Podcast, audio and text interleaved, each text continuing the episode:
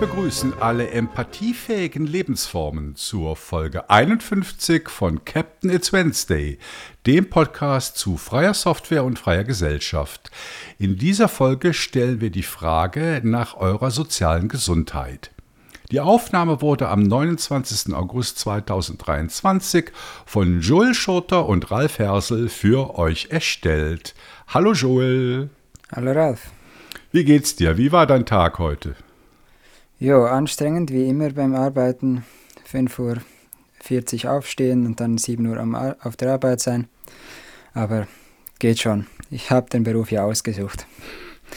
Ja, bist du eine Stunde früher dran als ich. Aber mir ist 6.30 Uhr, außer ich habe Homeoffice, dann ist es eine Stunde später. Weil ich habe eine Stunde Arbeitsweg und ja, ne, die spart man sich dann. Genau. Äh, ja, bevor wir ins Thema einsteigen, äh, kommen wir zu den Hausmitteilungen. Da gab es Feedback zu unseren Shownotes, die ja keine Shownotes sind. Ähm, normalerweise sind die Shownotes ja so eine Auflistung von Themen und äh, Links dazu, damit man da nachlesen kann, worauf sich die einzelnen Passagen beziehen. Das gibt es bei uns bisher in der Form nicht. Oder sagen wir mal so, seitdem wir Captain It's Wednesday machen, gibt es das nicht mehr. Äh, aus dem technischen Grund, weil alles außer der Aufnahme vollautomatisch produziert wird. Aber äh, wenn wir auf irgendwelche Links verweisen wollen, wäre es halt schon noch schön, wenn wir das machen könnten. Also in der letzten Folge, wo wir über 30 Jahre Debian gesprochen haben, hatte der Ferdinand auch einige Links erwähnt, die in den Show Notes erscheinen sollten, was sie natürlich dann nicht sind weil es nicht geht. Da diskutieren wir im Moment bei uns im Core-Team, wie wir äh, unsere Technik so ändern können, dass es trotzdem möglich ist, ohne äh, manuellen Aufwand, dass wir die Links da in diese Show Notes einfließen lassen können. Also wir sind dran, dauert vermutlich noch eine Weile. Ja, und jetzt ist ja der August auch fast vorbei. Und deshalb ist es auch wieder an der Zeit, uns für eure Spenden zu bedanken. Und wir bedanken uns dieses Mal bei Till, Dirk, Thorsten, Michael, Alexander, Christopher, Volker, Ingmar, Michel, Florian, Rolf, Klaus-Dieter, Kurosch und allen Spendern, die uns über LiberaPay unterstützt haben. Herzlichen Dank dafür. Und äh, ja, die Spenden sind natürlich äh, nicht umsonst? Ne, Spenden sind nie umsonst. Ne? Jemand zahlt etwas. Aber was ich sagen will, ihr bekommt auch etwas dafür. Joel, es gibt wieder einen Wettbewerb. Genau, ja, der September-Wettbewerb. Und das ist dieses Mal wieder was Einfaches, also ein Schreibwettbewerb. Man braucht nur ein interessantes Thema und eine Tastatur, um mitmachen zu können. Und schreiben kann jeder, entgegen der Behauptung von vielen, ich kann ja nicht schreiben. Schreiben kann jeder, man muss es nur wollen, wie bei allem. Und mitmachen können aber jetzt nur diejenigen, die keinen Artikel bisher bei GNU Linux CH veröffentlicht haben, einfach damit auch solche eine wirkliche Chance bekommen, die sich neu für dieses Thema engagieren wollen bei uns oder in der Community. Und dann zum Gewinn, das Interessanteste, eine Freedom Box und das ist eine Hardware-Software-Kombi eigentlich, quasi so ein äh, Rundum-Paket. Und das geht darum, Self-Hosting zu betreiben. Also da hat man dann eine Box, die ist so ähnlich wie ein Raspberry Pi, in einer, äh, also in einem, wie sagt man dem? In einem Hardcase quasi. Gehäuse? Gehäuse, genau. Und wenn man die dann äh, aufsetzt und äh, betreibt, dann hat man ein, äh, eine Web-Oberfläche und da kann man dann verschiedenste Dienste hosten, so Matrix zum Beispiel oder eine eigene Suchmaschine und äh, auch weitere Dinge, viele Sachen. Und dann noch der Mitmach-Zeitraum äh, vom 1. Dezember bis zum 30. dauert der Wettbewerb. Und am Freitag, dem 1. entscheidet dann pünktlich der Artikel dazu, wo dann nochmal alles genau detailliert erklärt wird, auch was man mit der Freedom Box so machen kann. Und was dann noch besonders ist, man kann mehrere Artikel einreichen und somit wird dann die äh, Anzahl der Gewinnchancen multipliziert. Also mit vier Artikeln hat man dann quasi vier Gewinnchancen, weil man vier Einträge in der Würfelbox hat. Und eben einreichen, das kennen die meisten schon über das Formular auf der Webseite. Und dann let's go, in die Tasten hauen, einreichen, abstauben, gewinnen. Ja. Ja, also eben, ich sag mal, der Hauptzweck ist ja jetzt nicht, da einen Preis zu gewinnen, das ist halt ein schöner Anreiz, sondern der eigentliche Zweck ist ja, die Community zu unterstützen, da genau, etwas zurückgeben ja. zu können. Und ich meine, das macht ja auch Spaß. Also wir haben ja, ich habe vorher nochmal nachgeguckt, in den drei Jahren oder ja, ja, fast dreieinhalb Jahren unseres Bestehens hatten wir 145 Autoren und Autorinnen die da beigetragen haben. Viele davon sind leider auch Eintagsfliegen, manche bleiben dabei oder, schreiben dann immer mal wieder. Ähm, ja, aber wir möchten euch einfach dazu motivieren, bei uns mitzumachen. Wir haben eine große Hörerschaft, eine große Leserschaft. Das heißt, wenn ihr etwas Interessantes findet, dann könnt ihr gewiss sein, dass das gut ankommt in der Community. Ja. Äh, Genau, äh, ich wollte noch irgendwas sagen zum Feedback. Ah ja, genau. Wir sind ja immer noch in der Sommerpause. Äh, ich weiß nicht, habt ihr vielleicht bemerkt, es erscheinen weniger Artikel als normalerweise, aber so mindestens einer oder zwei pro Tag.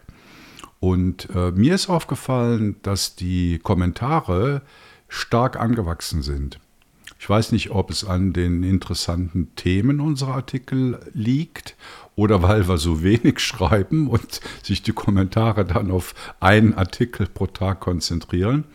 Aber ich möchte mich auch nochmal herzlich bedanken für die Kommentare und äh, ja, 95 Prozent davon sind wertvolle Kommentare unter den Artikel, die den Leser und Leserinnen dann auch was bringen.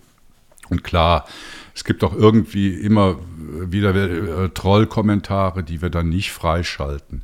Also wer sich wundert, dass der Kommentar nicht direkt unterm Artikel erscheint, das liegt daran, dass wir jeden Kommentar anschauen, um die Trolle äh, rauszusortieren.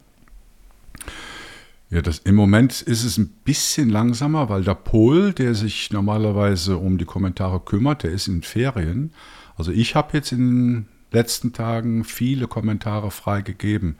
Äh, Joel, ich weiß gar nicht, guckt sonst noch jemand da drauf? Ja, der Christian, aber von dem habe ich jetzt schon eine Weile nichts mehr gehört. Kann sich ja mal melden. Nein, ich denke, er hat auch anderes, andererseits viel zu tun. Und aber ja, wir schauen ja alle ein bisschen drüber, die mal sich zwischendurch einloggen. Und ich denke, das bekommen wir hin. Und Paul, wenn du das hörst, gute Ferien. Ja, von mir auch. Ja, kommen wir zum Thema. Und äh, dieses Mal äh, haben wir kein technisches Thema, sondern wieder ein gesellschaftliches, ja, aber auch mit einem technischen Touch. Das heißt KI-Freunde, wenn Chatbots zu Freunden werden. Joel, wie ist das bei dir? Hast du noch echte Freunde, bei denen du dich ausheulen kannst oder die dir zur Hilfe stehen, wenn es dir schlecht geht?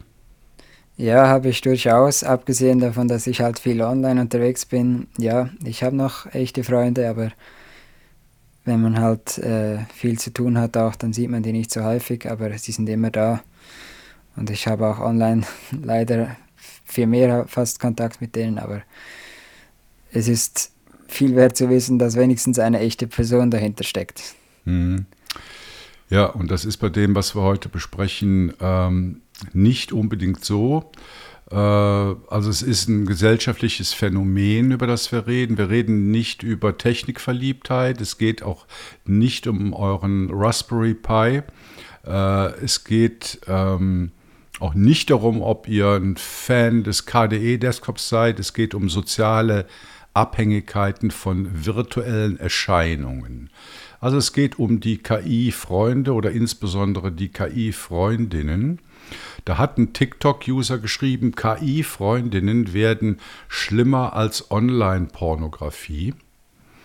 Und äh, der hat sich ähm, eine KI-Freundin, die Amorant heißt, äh, angelacht, ausgesucht, mit ihr gechattet. Also das ist das KI-Abbild einer Influencerin, die äh, Kaitlin Siragusa heißt. Und die hat gesagt, ja gut, ich mache hier die Influencerin und rede mit Leuten. Warum soll ich meine Dienstleistung nicht in KI-Form abbilden? Und hat äh, eben die KI-Freundin Amorant kreiert. Und der TikTok-User, der äh, war davon begeistert, sagt, dass sich die Unterhaltung sehr re äh, real anfühlen. Und was heißt begeistert? Er war auch erschreckt, deshalb schlägt er vor, Gegenprogramme zu starten, um den Trend zu KI-Freundinnen zu unterbrechen. Und in dem Zusammenhang werden zwei Plattformen genannt. Die eine heißt Replika und die andere heißt, wie heißt sie? iGirl. Äh, bei der Plattform Replika gibt es äh, zurzeit 10 Millionen Downloads und 250.000 zahlende User für KI-Freundinnen. Also, was heißt Zahlen? Dort kann man zum Beispiel der Freundin ein neues Kleid spendieren gegen Echtgeld, versteht sich. Und diese Plattformen wie Replika oder iGirl verwenden die üblichen Free-to-Play-Tricks, ähm, wie zum Beispiel tägliche Boni, die man bekommt, wenn man sich einloggt, oder Ingame-Währungen, mit denen man neue Sachen für die Freundin kaufen kann.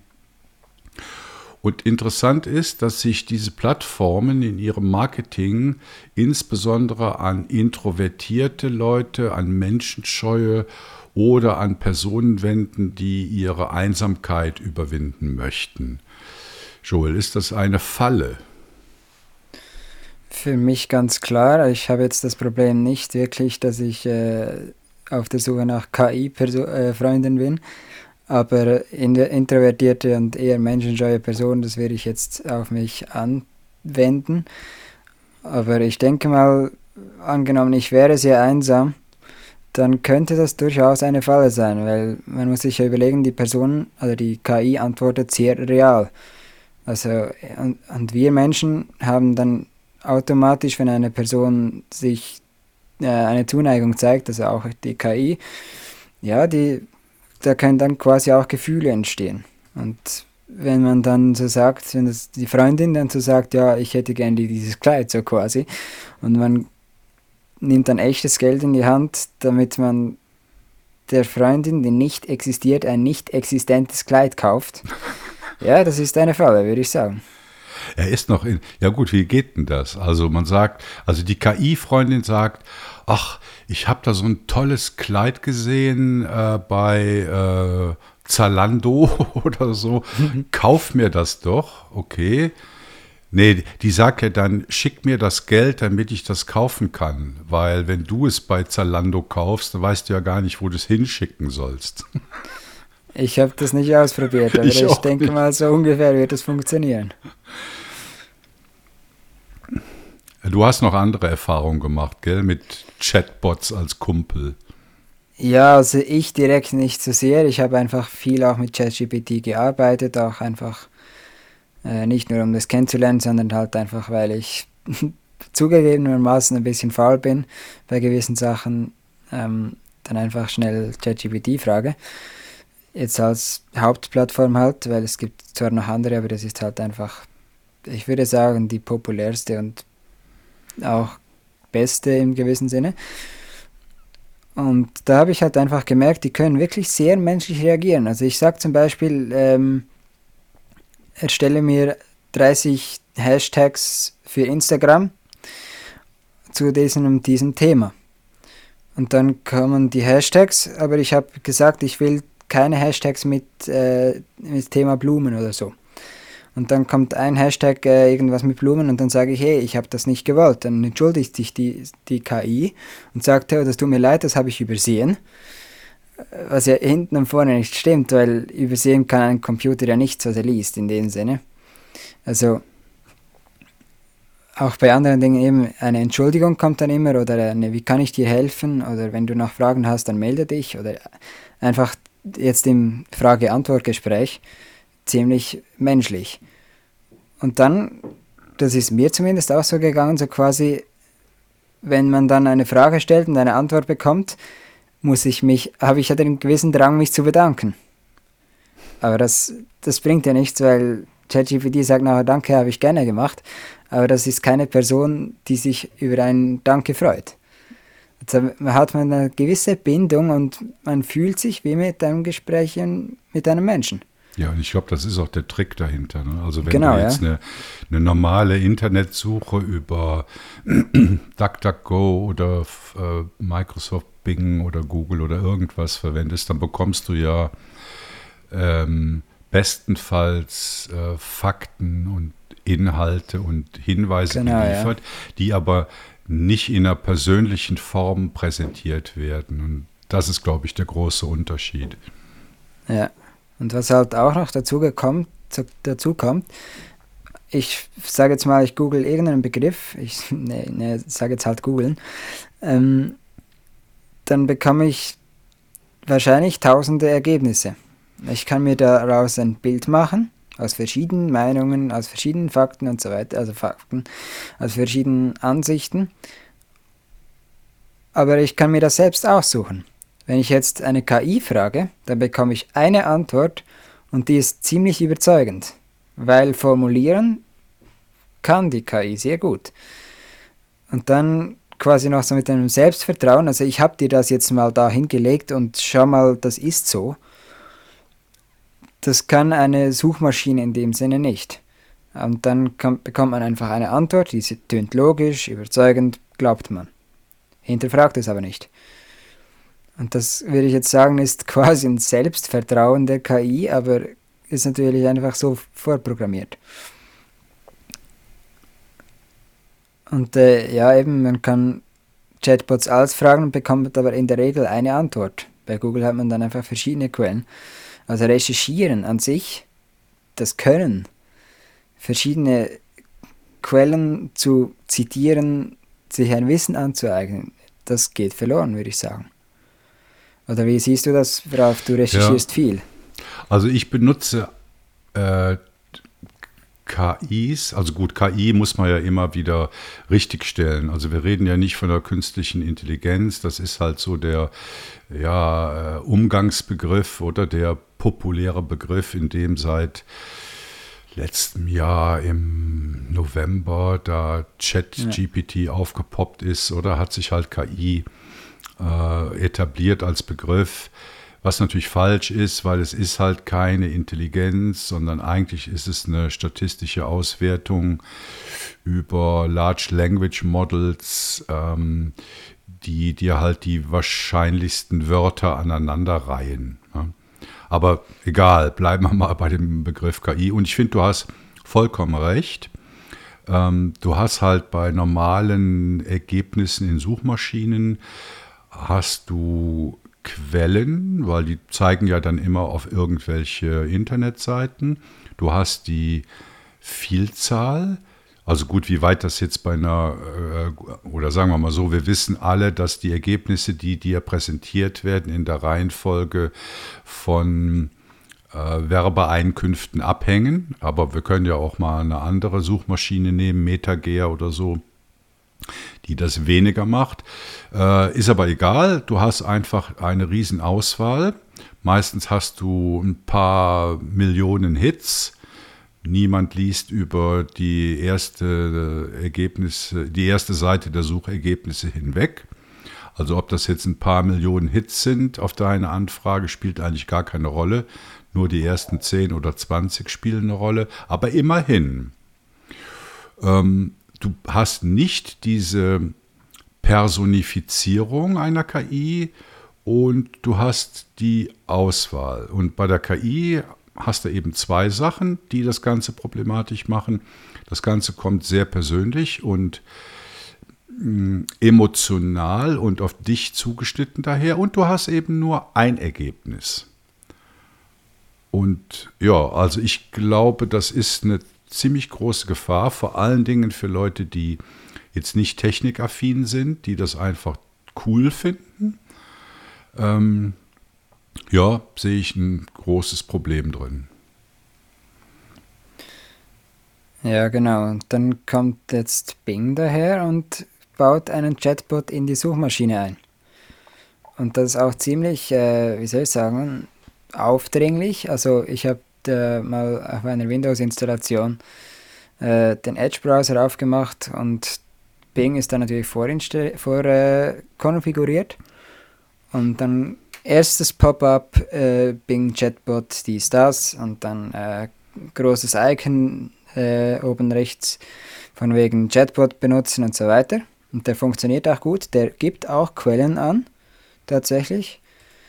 Aber das sind halt dann mehr so vier Quellen vielleicht, vielleicht auch nur zwei. Und die sind nicht sehr spezifisch teilweise. Und dann gibt es natürlich noch ein ganz anderes Level, wenn man eine App hat. Zum Beispiel jetzt, einige kennen vielleicht Snapchat. Ich bin gar kein, gar kein Fan von der App. Das ist eine App, die ist dafür ausgelegt, dass man mit Freunden quasi schreiben kann, also ein Messenger in dem Sinne. Aber man kann in erster Linie damit Bilder versenden von sich. Also quasi man macht ein Bild von sich und sendet das an einer gewissen Menschengruppe. Oder man schreibt etwas auf das Bild, dann quasi so ein Bild mit Text darin. Also Datenschutz einmal in die Tonne bitte. Und da ist jetzt vor einigen Monaten, schätze ich, da habe ich die App mal noch gehabt für kurze Zeit oder genutzt, so muss ich sagen, mit einigen. Da ist dann plötzlich ein neuer Freund aufgetaucht in der Liste. Ich weiß nicht mehr, wie der hieß, aber so quasi deine KI. Und dann konnte man diesem Bot einen Namen geben, das Aussehen verändern und gewisse Dinge anpassen, wie, wie man mit dieser Person quasi kommunizieren möchte. Und man bringt diese Person auch nicht mehr aus der Liste. War es denn klar, dass es ein Bot ist? Ja, das ist schon klar ge gewesen. Also Snapchat hat dann gesagt, so quasi, hey, wir haben da eine neue Funktion, das ist jetzt dein persönlicher Begleiter und Freund die ganze Zeit, 24-7 ist der verfügbar quasi.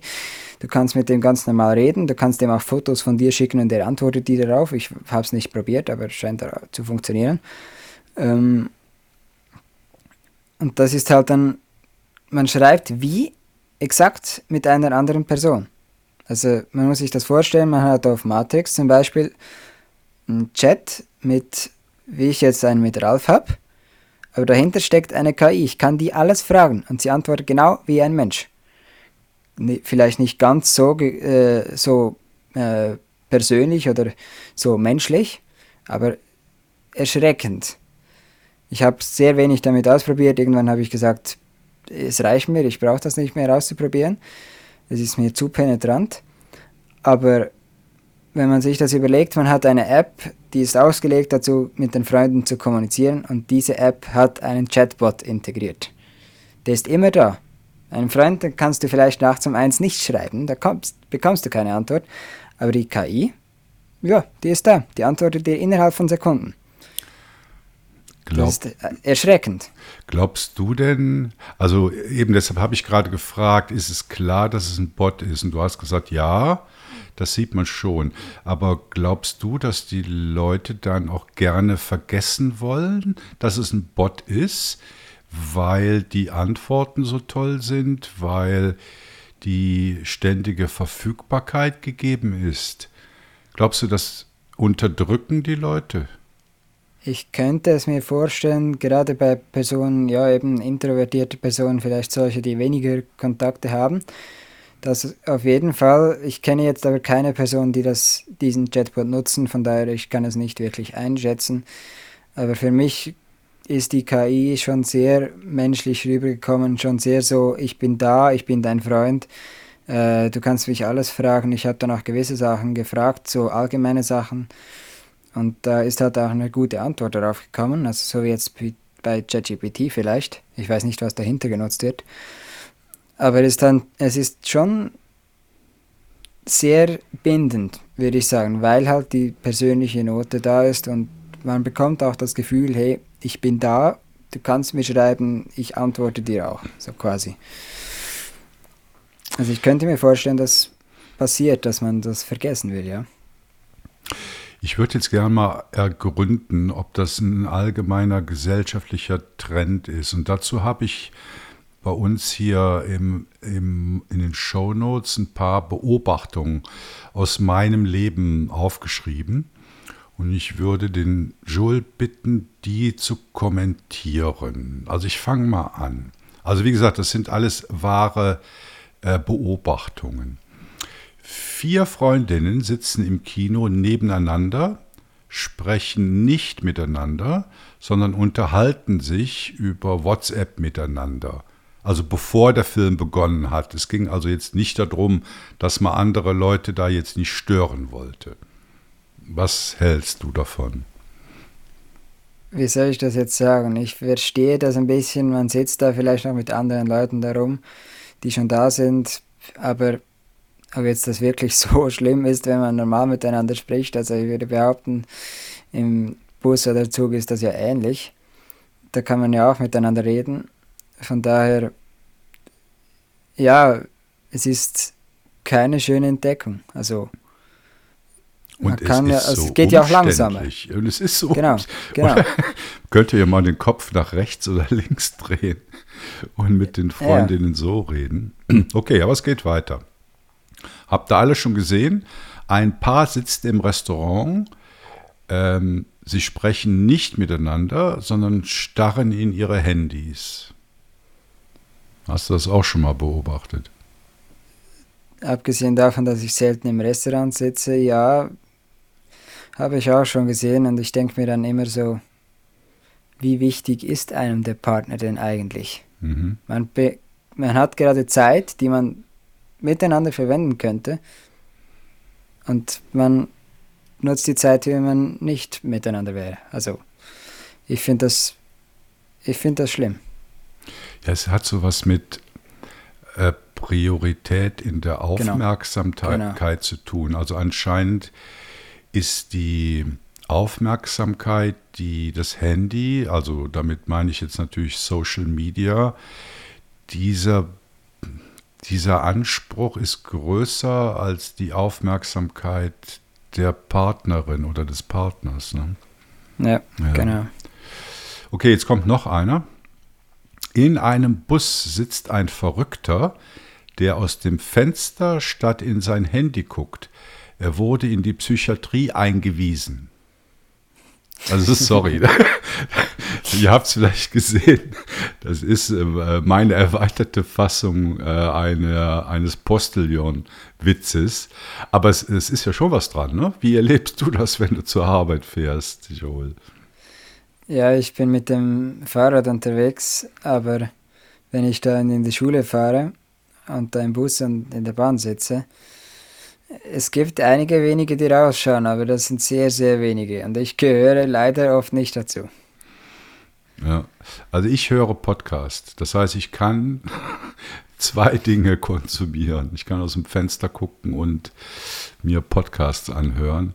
Aber äh, so diese Idee, äh, ja, man könnte ja auch mit den Leuten reden, die mit einem im Bus oder der Bahn sitzen.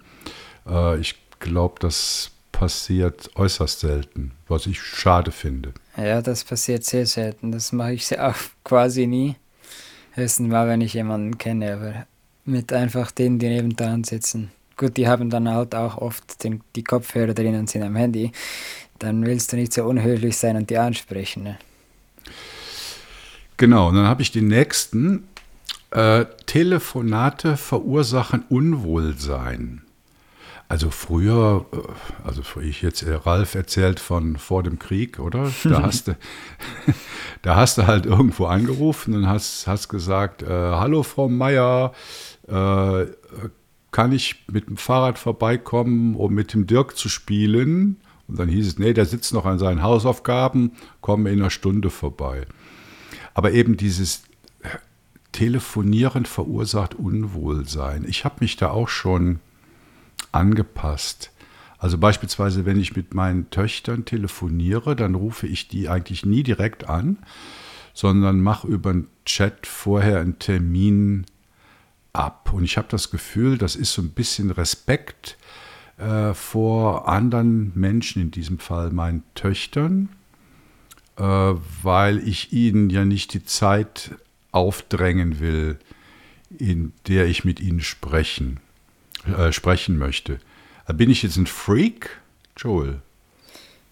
Ja, das, ich habe jetzt das selten, dass ich mit anderen Termin ausmache, dann rufe ich an.